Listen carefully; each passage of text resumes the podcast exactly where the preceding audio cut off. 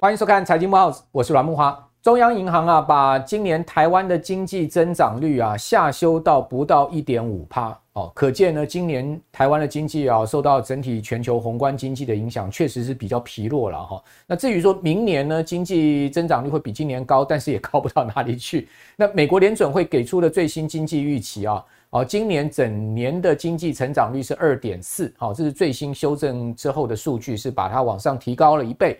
哦，但明年呢？哦，经济增长率也提高，但是只有一点五，哦，也就是明年的经济增长会比今年更弱，哦，这是美国联准会给出的看法了哈。那现在利率居高在五趴以上哈，不管说这个利率后面还会不会升，五趴的确对经济啊、消费啊、哦，包括这个投资的动能啊，产生了一定的影响哈，而且是一种负面的限制性影响。在此情况之下，明年的经济的状况确实啊，全世界看起来还是一个低度经济增长。只要不落入衰退，就是一个好事。哦，那我们可以看到最近啊，这个呃公布出来的采购经理人指数，哦，那采购经理人指数呢是一个经济的领先指标，也是呢在投资界啊大家非常关注的指标。我们主要看哦美国的 ISM，哈，因为美国有两个采购经理人指数，哈，一个是 ISM，一个是 Market。好，我们看到 ISM 这个采购经理人指数公布出来，九月的 ISM 的制造业指数呢回升到四十九。那五十是一个分界线，那回到接近五十，代表是一个经济啊预期比较好的一个状况。那这是创下去年十一月以来的新高哦。同时呢，台湾的九月制造业的 PMI 采购经理指数呢，哦再次回升到四十八点二。虽然说台美的制造业 PMI 啊，采购经理指数都还没有回到五十以上，但都已经接近五十了哈。那四十八点二是较前一个月的四十五点五是大幅回升了。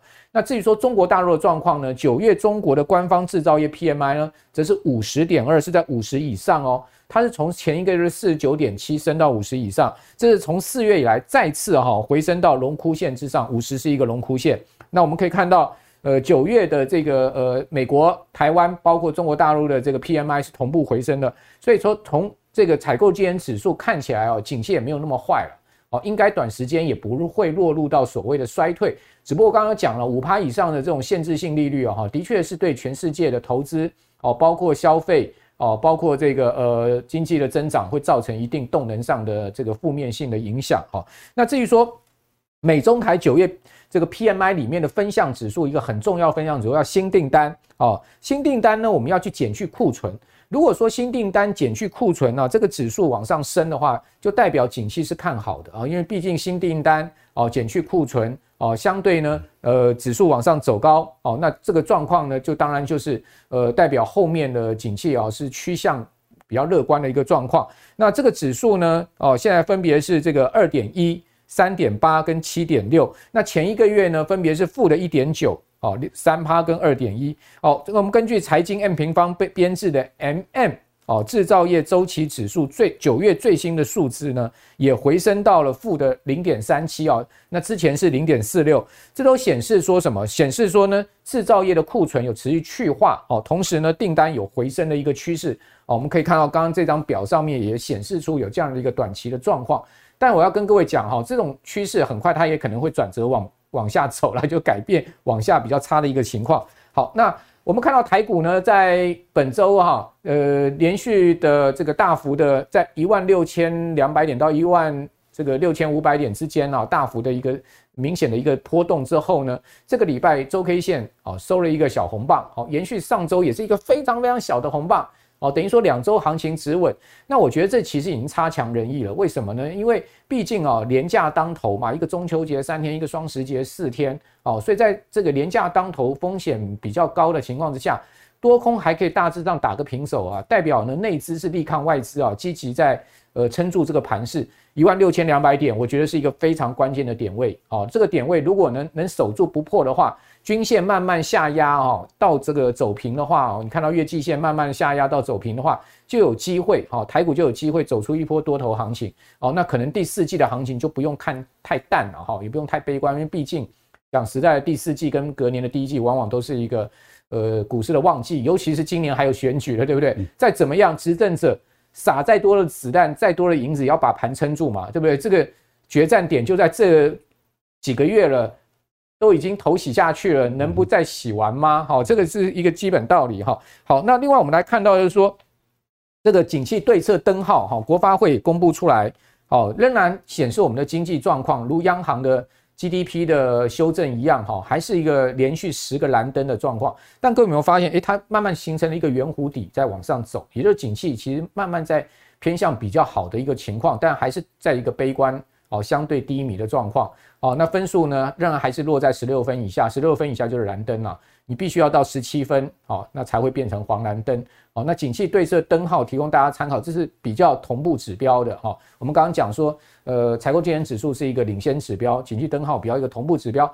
哦，所以同步指标、领先指标都慢慢在趋向比较好的一个情况，显示呢，这个就像我刚刚所讲的，经济呢一时三刻不至于说太坏。那股市呢，当然也不会说呢，在这个时间呢就要崩盘下去哈。我想美股最近的修正啊，其实也修正到一定的满足空间了。那第四季到底该怎么样？呃，进入到市场哈，至少这个最后拼一把嘛，对不对？哈，我们想一年就剩下那一 这一季了哦，不拼一把要干什么呢？哦，所以我们今天就请到了这个百亿资金操盘手陈荣华老师来到我们节目现场啊。陈老师也马上要开新课，就等一下再请老请老师来跟大家讲。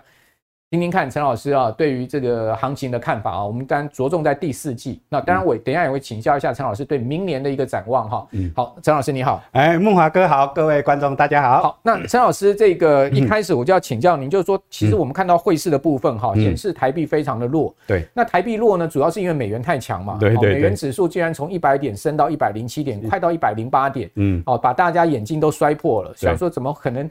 原本看起来这个已经走空的美元哦，嗯、就是突突然就是在七月之后转成如此之强，嗯、伴随着美债值率往上冲到四点八哈，就十年债已经冲到四点八，哇，这个市场股债汇市三市压力沉重啊，嗯、哦，尤其是这个新兴亚洲哦，不但股市跌，债市呃这个汇市也跌，你可以看到台币啊哈，在整个十月份哈持续的连续八九月的走贬哈，创下了七年汇价的新低。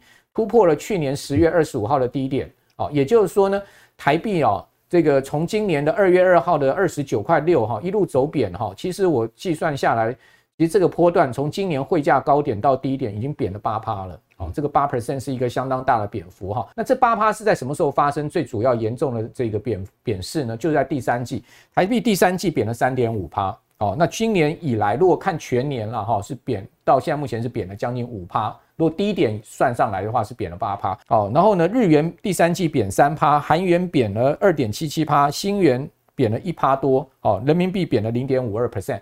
所以你可以看到第三季台币贬幅呢，在亚币里居冠了哈。嗯。那但问题是，今年以来啊，贬最多的货币不是台币，今年以来台币贬将近五趴，但日元贬了十一趴，是贬的最多的哈。好，所以你可以看到最近日呃日元的走贬，其实让日股也从这个三万四一路压压回到三万一千点，大概也也回跌了十趴。那台台股呢，从高点下来，大概也跌了一千两百点。哈，所以这边要请教这个陈老师，你怎么看股汇市这样的一个行情，在第第四季会有一个呃能守住万六低点的一个机会吗？好，刚刚木华哥讲的非常清楚，其实股汇应该是连在一起看的哦。那我们看看这个台币贬啊，那当然。台股就会有一点压力。我们看看最近啊、呃，这个外资一直在卖嘛，哈。那今年到九月底的时候，今年的买超都已经全部给它变成归零了。那现在变负了，变负了，对，负了三百多亿。十月开始就开始变负了，对啊，对不对啊？所以说这主要应该是汇率上也有很大的一个影响性啊、嗯哦。可能外资啊认为这个会跑了，会跑啦，对不对啊？这个汇差它可能汇率上这样的贬值，它可能受不了，然后。从美元指数来看的话，现在贬破了那个所谓一百零六是它的颈线的位置。嗯，那你看，如果从呃底下一百到一百零六的位置往上延伸一倍的话，那比较担心说它的满足点在一百一十二啊。如果美元指数到一百一十二，那台币会贬到哪里？这个问题就比较大了。可能三十二块半不收了。嗯，对。但是那这个问题有可能，这个事情有可能在明年才会发生哦，所以今年来讲的话，还不至于那么的悲观。嗯，尤其是第四季，我们刚刚木华哥讲到说，哎，有选举行情，有政府的政策力度哦，最近又在啊增又在拨款哦，给投投信投顾在操作嘛，过了一百七十亿，对，十一月、十二月总共加起来劳动基金大概超过快一千一千一千八百亿哦。对啊，最近第四季听说还有七百五十亿要进场，最近反正不断的钱要拨出去。最近有一百七十亿进场啊，所以说一万六千二有守住才往上提升嘛，哦，那基本上我们来看的话，大概汇率上应该在第四季会稳在这边，还不会说再持续再贬得太严重。啊，除非十一月。美联呃联准会再升息一次，那这可能就变化大一点。那不然的话，其实汇率上大概可以稳在这个位置上一阵子啊，至少在第四季。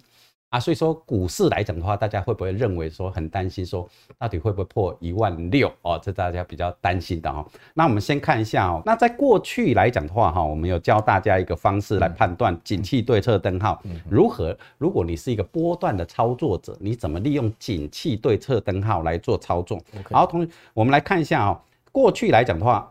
这个行情如果说变成蓝灯的时候，哎，有的人认为说，哎，变成蓝灯就进来买股票的话啊，应该是比较好的长线嘛，对不对？因为你是做波段做长线，所以你在蓝灯的时候来买的话，基本上都能够长期来看都会赚钱，理论上没错。但是你不知道到底有多后面有几个蓝灯，对，是已经十颗了。对啊，后面会不会再继续蓝？所以说，所以基本上如果说一般的投资者啊、哦，比较在意说，哎，我想要买股票。我想要买了以后，它就可以不用等太久，它就会涨上去的话，那就要等蓝灯变为黄蓝灯的那个时候，变灯号的时候，变灯号去买，刚好它就是一个。所以我们看到我们那个现在的景气对策灯号已经往上了，但是它还没有变成黄蓝灯，对，所以应该再等个一两个月，有没有机会变成黄蓝灯往上的时候，刚好就是一个买点。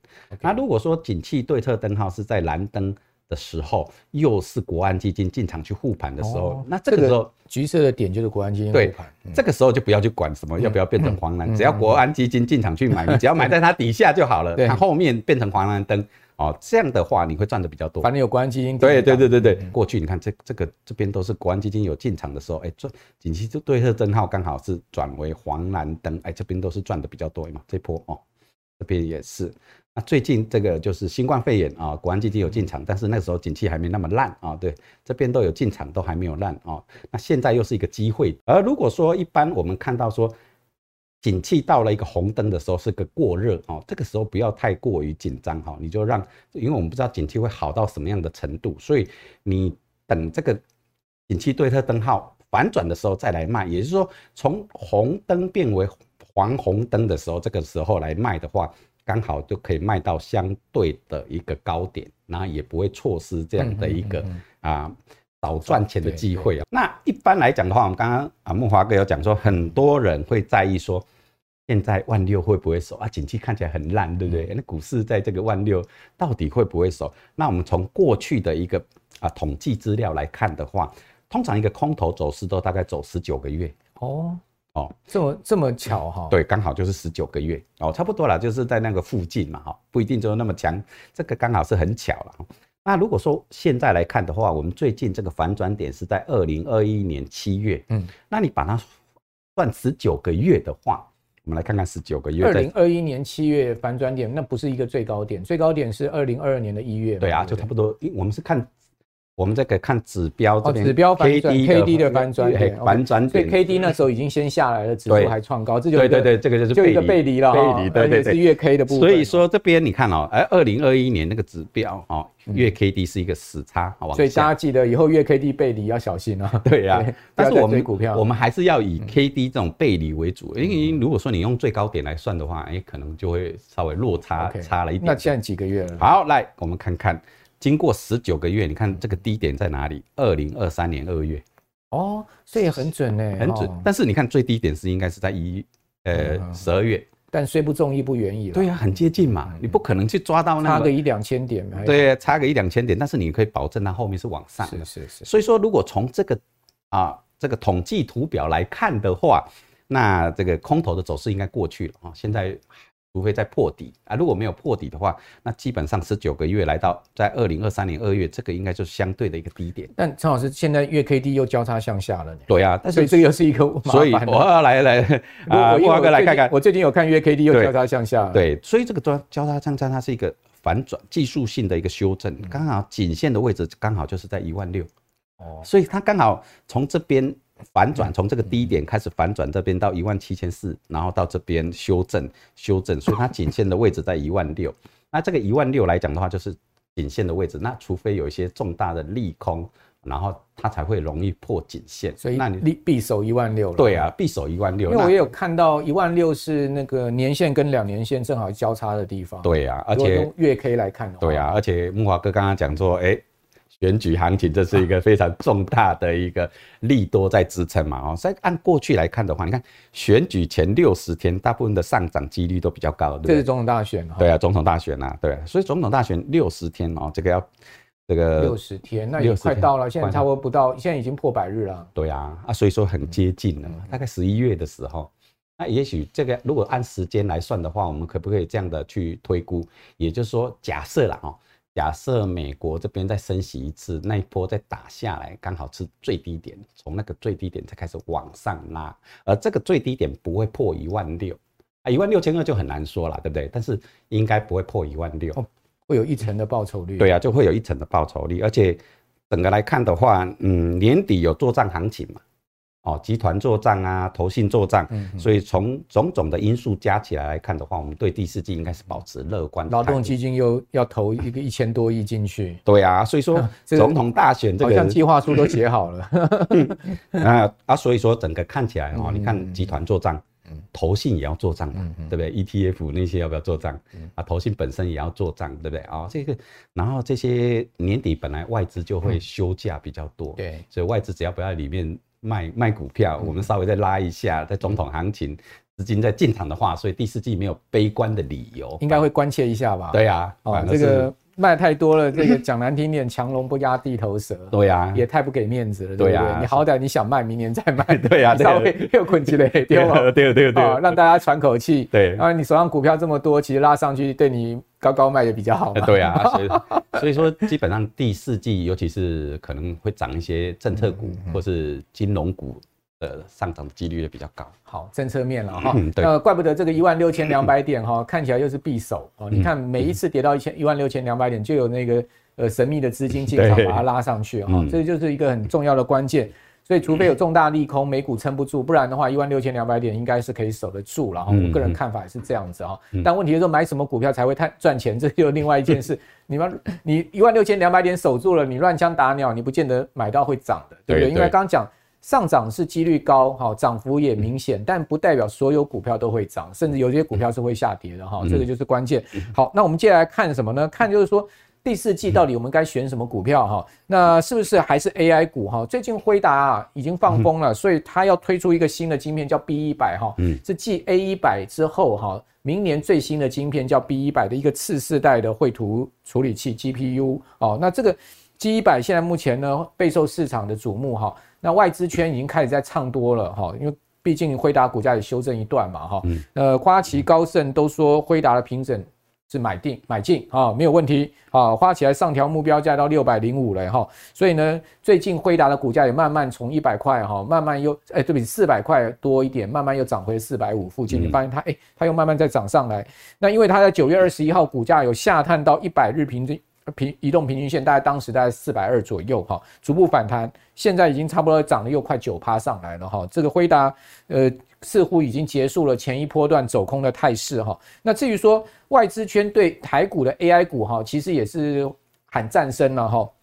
摩根士丹利、大摩、瑞银、野村、高盛哈都释出了这个正面的看法哈。大家可以看到他们的看法，我们就把它做成手板给各位看哈。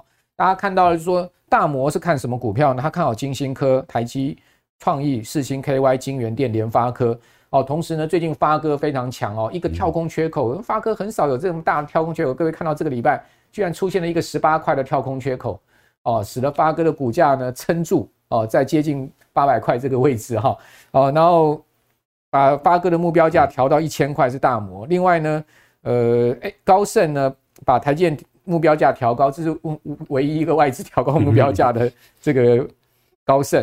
哦，瑞银呢看好联发科、瑞昱、台积电。野村呢，哦，他看好 AI 伺服器这个需求还是很强劲，所以大家可以看到哈，就是说发哥是一个关键。哦，发哥呃最近也的确是台股的中流砥柱，因为它毕竟是全职股老三嘛，老大老二都不太行嘛。鸿海最近是慢慢要往下掉嘛，那台积电也涨不太上去，好，外资拼命卖，所以就只有发哥可以撑住哈。那至于说最近还有这个美国 AI 晶片销大陆要扩大管制，那这个利空了哈，就辉达、超微有这样的利空，好，传出来就说呢，美国可能啊这个要再次哈。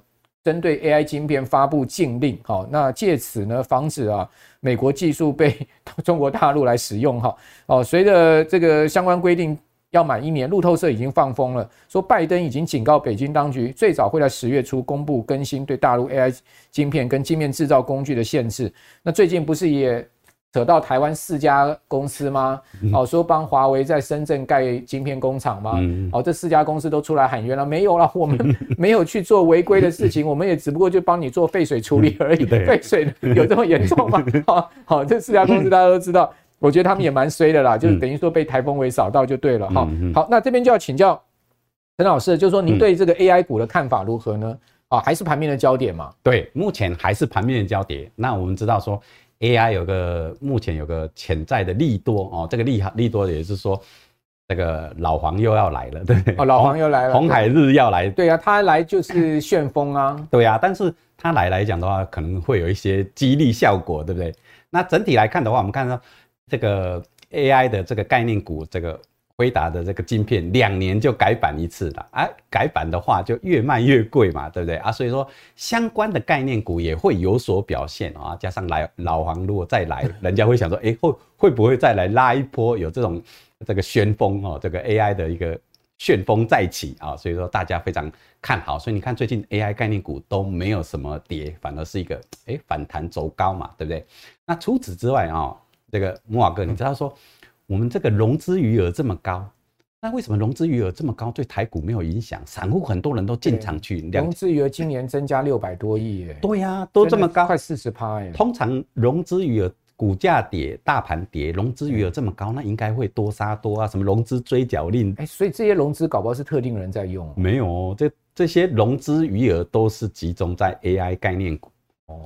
他说：“AI 概念，AI 概念股如果没有重叠，这些融资余额都不会有事，而且它也还一直增加。对啊，因为看好嘛。OK 啊，所以那一定要把它撑住啊。不然的话，这个呃，万一这个族群重挫的话，那这个融资崩了不得了啊。所以我们先看哦，如果辉达的股价在美国没有出现。”跌破四百块的这样的一个呃这样的大跌的话，那台湾的 AI 概念股就不太容易跌，对不对？那不太容易跌，融资余额就不会有什么事情啊。这样，然后所以说，一般过去我们想象说，哎，这个从一万七千四跌到现在一万六千两百点，跌这么深，那融资余额这么高，为什么都没事？过去早就已经是这么睡觉了，沙成一片。对呀，沙成一片了啊！因为所有的融资余额大部分都集中在。这个 AI 概念股，但是 AI 概念股目前看起来好像是最危险的那一段过去了。那老黄又要来台湾了，底部有慢慢成型。对呀，所以说看起来都还还不错，但是不一定是所有的 AI 概念股都是那么好。哎，那您看，我们来看看，好，比较看好的哦。首先看好的，我们看那广达，对，广达除了这个辉达的 AI 伺服器，最近那个连 Meta 那个。AI 伺服器九月也要出货了嘛？哦，那看起来是比较多面性的了哈。那我们看看广达来讲的话，这一个它的下降趋势线啊，它已经突破了嘛？突破来讲的话，它的趋势会不会说，哎，开始往上？那我们看啊，从这个我们用 Devas 的一个啊模型的一个标示法来讲的话，你看这个是高点，对不对哈？这个高点，这个低点，这个高，这个是次高点，对不对？这个是次低点，有没有发现？这个这样的趋势是一个下跌走势，但是你看最近突破了这个下降趋势线之后，它应该是下一个应该是比这个次高点来的更低。但是现在目前的位置是比它高，代表趋势在这边有可能出现反转，所以整个 AI 概念股里面，广达的一个走势是比较看好。等于说它最近的高点有突破次高点，这个次高点代表说它的趋势是在改变，所以这样的走势是比较看好的。尤其这边有个小小的跳空缺口，这个跳空缺口跟发哥一样，那个缺口比较大，这个缺口比较小，但是它这个缺口没有补齐的话，然后它又在这个趋势线之上的话，所以它这个来。讲的话，它有可能是一个改变，嗯，哦所以说比较看好是广达的一个走势哈。但是 AI 概念股也不是所有的 AI 概念股都会那么好，像我们看伟创来讲的话啊，虽然它也是跟人家反啊反弹走高，但是你看它的一个标，从标示来看的话，高点、低点、次高点、次低点，对不对？但是这边还是一个次高点，所以它的一个趋势是没有改变的。它只是一个跌升反弹，或是 AI 概念股里面人家反弹，它就会受惠嘛。而且伟创，嗯，本来当冲的一个呃这个程度就比较高，它占比就比较高啊，很多人喜欢冲来冲去。所以说基本上来看的话，如果说你是做一个你想要做一个大波段行情来讲的话，伟创的这样的可能性就稍微低一点。但短线会反弹，但是。要赚一大波大的，可能就没有像广达那么看好，所以广达应该还是首选。嗯，对。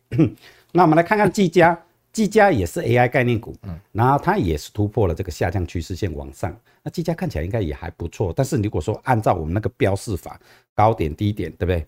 哦，这个次高点，这个又是次低点，这边还是一个次高点，它这个高点还是没有突破。嗯，所以整个来看的话，它也是一个。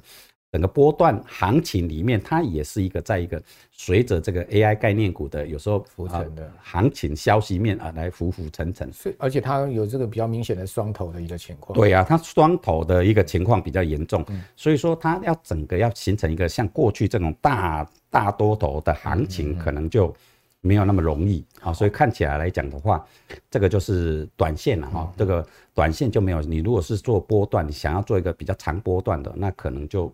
广达就比较好，那你如果是短线的话，这这都是一样嘛，AI 概念股都会涨嘛，对不对？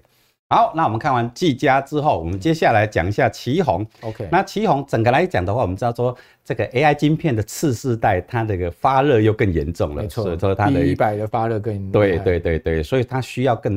大的一个这样的一个散热散热啊，所以说我们看奇宏的股价也是一样，它也是按照我们这样的一个标示法来讲的话，它这边也是出现改变了。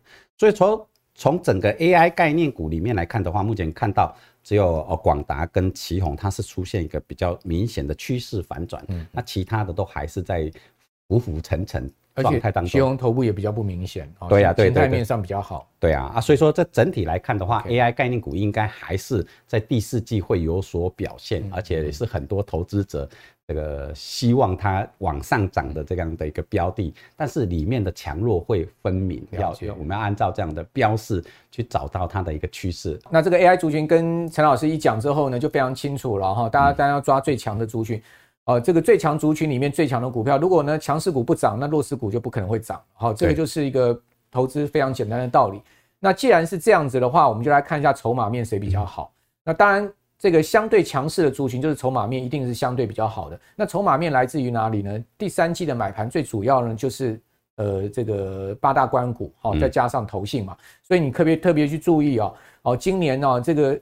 整个这个呃 ETF 规模不断增长的高股息 ETF 啊，他们手握都是几百亿、几千亿资金的子弹不断的打进去，这些股票当然他们不涨也难哦。我们就看到哈，当然其中最为人惊艳的哈，这个江江湖传说哈，那震震惊武林的就是零零九二九。四个月居然规模可以从 五十亿暴增到八百亿，八百亿的银弹在手上，好，他他他有的成分股你就要注意了，对不对？因为他就会去买它的成分股，而且它一年只换股一次，就代表它的这些成分股是不会变的哈。你会看到呃这个富华台湾科技优息 ETF 零点九二九，它其实呢已经经过四次配息，每一次配息都是零点一一元哦，它还真的可以配得出来哈。那年化配息率呢大概在呃七趴多，接近八趴的一个情况。那它到底哈？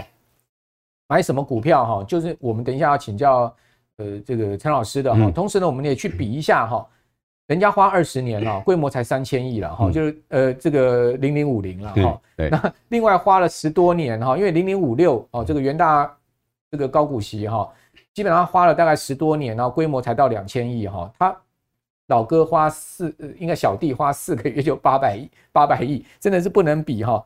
呃，一百一十一天了哈，真的就是来到了破了这个八百亿最速的记录啊，这是蛮夸张的。那这边我们就要请教陈老师，怎么去比这些 ETF 呢？那好，零零九二九来讲的话，它基本上它的百分之九十八点九基本上都是在电子股的一个身上哦，半导体重压电子，重压电子，它的一个半导体的占比比较高哦。然后你看电脑周边就是 AI 概念股。那由于零零九二九它的进场时间是比较好，那六月开始嘛，对不对？那那时候 AI 概念股有很多 AI 概念股正好起标，正好起标，所以它的一个绩效是非常好。那我们看一下，二零一八年到二零二三年，你看涨最多的是什么？嗯，电子股。所以你买它的这个成分成分股完全都是电子股，所以这个电子股还算 OK，也是涨得最凶的嘛，对不对？也是还算是 OK。所以买这一支一开始就买啊，买进零零九二九的这些投资人，哎，基本上今年都还赚的不少哦。看它的一个电子股的一个走势，对不对？那我们从这个台股的主要的一个税后盈余来看，也是电子股比较高。所以在这样的情况之下，你不买电子股的话，你今年的一个收益就不好。哦，所以零零九二九刚好打动了投资人的这一块哦，又是又是电子，那又是月月配，那加上说它的一个整个来讲的话，从二零一八到二零二二年来讲的话，哎，基本上它的一个每次的配息都能够达到一个水一定的水平之上啊，所以说整体来看的话，哎，觉得不错嘛，对不对？但好像优点这么多，但它的缺点是什么？虽然是主打高配息的 ETF，但是它的风险最高。最高等级的 R 五 R 五对不对？那月月配也有可能是无法哦，都是现在电子行情好，万一哪一天电子股下去的话，那这可能看天吃饭，看天吃饭。你看，如果说美国这边呃，殖利呃利率来到五趴以上，或是被那些大摩的执行长讲说未来要到七趴的话，哦，那压力大了，科技股的那个估值的修正就会很严重，那他怎么办？如果走熊市的话，他们要配息很很辛苦了。对呀，啊，所以说走熊市，因为它完全都是电子股，它没有这种风险的分散，对不对？那月月配的商品，它的就是每个月都要汇汇款嘛，对，所以它的汇会增加。所以重点是在它的风险是最高的，但是还有另外一个就是所谓的一个，嗯呃，如果说整个行。利率再继续走高的话，这样对电子股的修正对它的影响性就会很大。OK，对不对？那所以说整整个来看的话，哈，零零九二九很多人就说，哎，到底买它好还是买零零五六好？因为但是问题是零零五六没有不是一个单纯的一个所谓的电子股，因为它里面包山包海，包山包海啊。木华哥，你看一下哦，它老字号的啦，对，老字号包山包海，但是你看它还有一些什么的。啊，光电啊，还有一些什么建材啦、水泥啊，所以说，如果说你今天看好电子股的话，哦，如果看好电子股的话，那你买这个零零九二九，你去参加那除权息的话，也，当然是赚最多，不管是这个收益还是那个价差，赚的是最多。那如果你今天考量是利率会不会再继续往上高？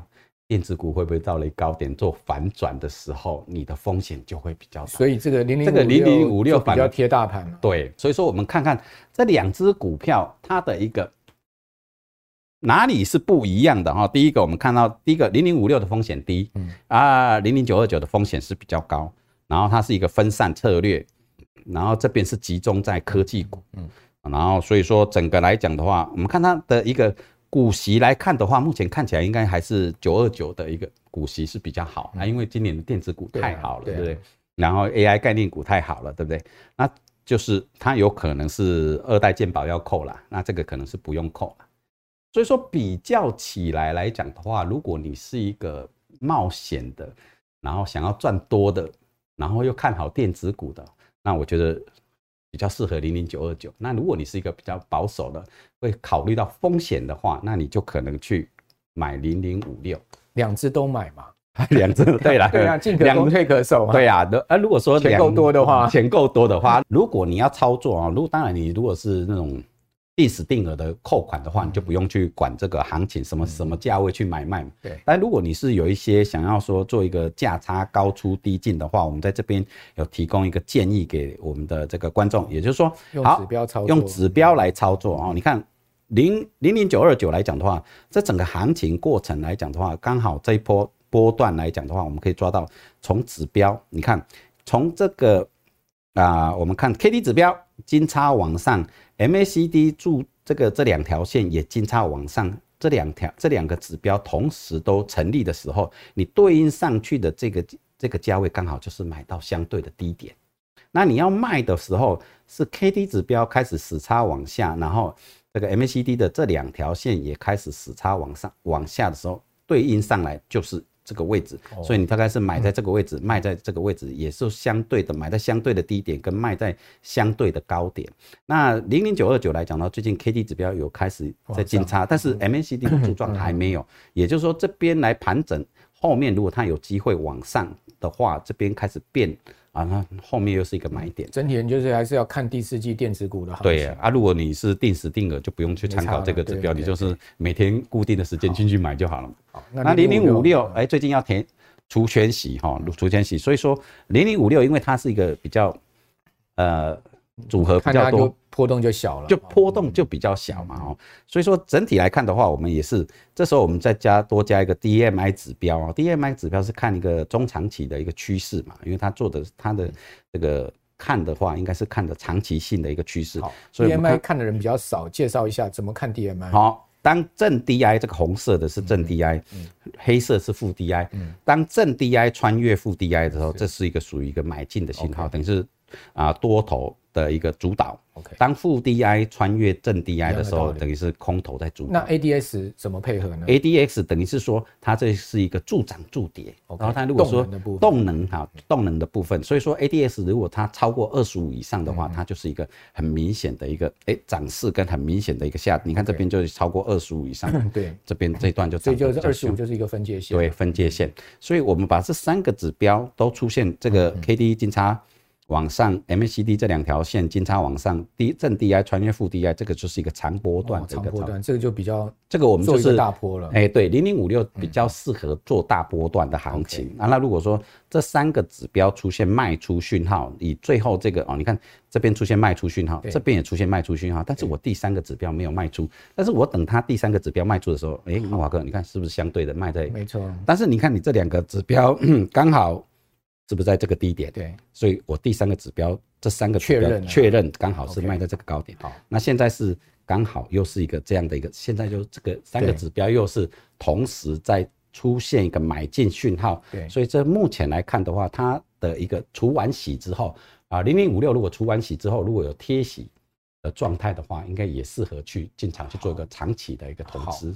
好，那我想这个 陈老师今天把这个两档 ETF 比较的非常的完整哈，让大家参考。反正市场是这样啦，青菜萝卜各有所好啦。对对，最重要还是要适合你自己的投资条件，嗯，你的资金的情况哈，你的风险属性，那这个当然由个人去判断。那我想刚刚陈老师讲了很多技术面的指标哦，跟技术面操作的策略。所以这边最后介绍陈老师最近要跟这个 EZ 轻松学院开一门课，叫独股市独门三堂淘金课。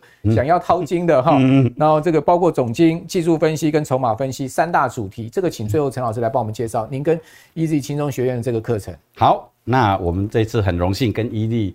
啊，轻松学院哦，有这样的一个课程，那这是有一个三堂的淘金课，那分成初阶、中阶、高阶。那我们初阶的课程来讲的话，针对新手投资的一个攻略篇，那其中我们会有教到一个，也就是说啊，如何去用。个股期货的套利，那这个个股期货跟现货之间的套利，基本上它的胜率是非常高哦，它的风险低，胜率非常高。所以基本上你当你学完我们初阶课程的时候，你如果说按照我们这样的一个套利的攻略来讲的话，诶，你的学费就很容易就把它赚回来了。那中阶课程就是比较有基础以后的这个。所谓的一个学习，然后就是说帮你怎么样去做啊资金的分配啊资金的分配，你看资金要分配的好，那你就容易在股市里面不管行情怎么样的变动啊，你就能够赚钱。那除此之外，我们里面也还会介绍其他的一个套利，还有高值利率的一个攻略。呃，如何做高值率的攻略？如何做一些比较高阶、胜率更高、获利更高的一个套利的课程？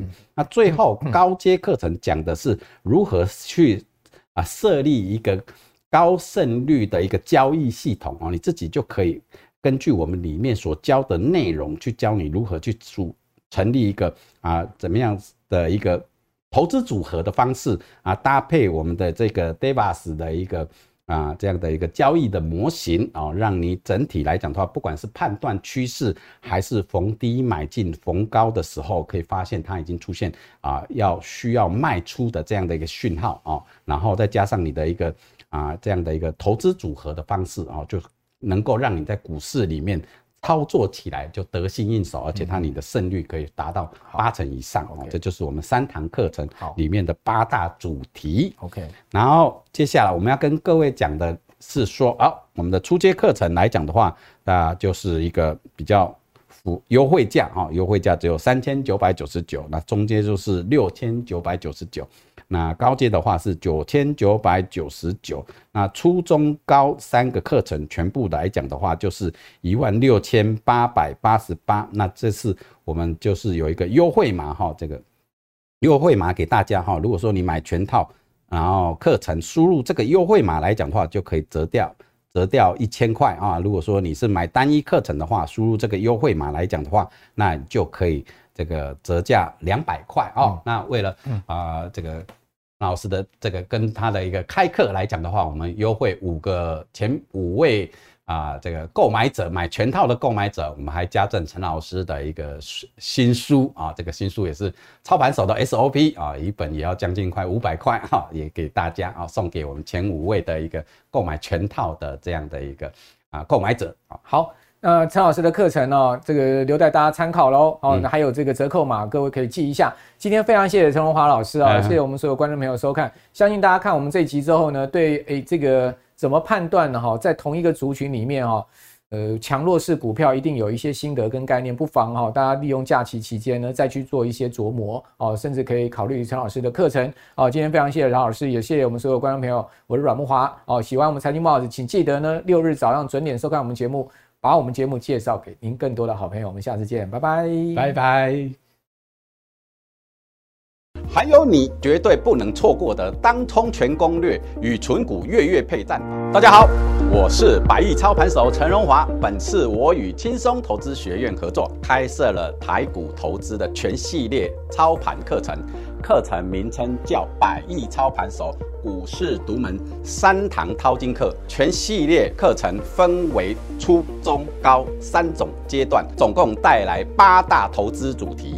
三阶段的课程设计，要让完全不懂投资的小白，到似懂非懂的投资大众，甚至熟悉投资的专业操盘人，每个人都能够选择适合自己程度的课程来学习。而且最棒的是，每一个阶段课程内容中，都会教同学们几招可以直接实战的操作获利方法，让你学习不花冤枉钱啊，学得到也赚得到。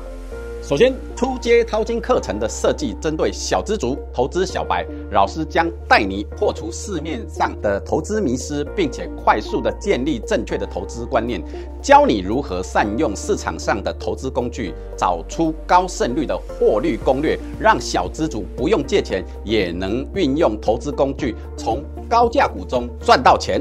接着，中阶淘金课的同学将进阶学习到跳脱散户思维的各种投资攻略与对盘势趋势的判读方法，并教你专业操盘人使用的筹码追踪方式与个股合理股价算法，还有你绝对不能错过的当冲全攻略与存股月月配战法。学习到本阶段的你，投资程度就已经超越市场七十趴的投资人。最终高阶淘金课程将是你成为操盘手的必胜最后一里路。市场上的老师都在教你如何获利，我却要教你如何提损，让你的投资知识更全面，同时交易策略也将更完善。最后运用葛兰碧八大法则，加上 Davis Box 交易模型，套上神奇凯利公式与各指标，创造出一套超高胜率的交易系统，打造你专属投资舒适圈，并成为市场上少数的赢家操盘手。想学台股投资，想要获利，我陈荣华在台股投资路上累积了超过三十多年的经验与实作，将毕生的操盘精华全收录在此次。百亿操盘手的股市独门三堂淘金课，欢迎你来轻松投资学院与我一起共学。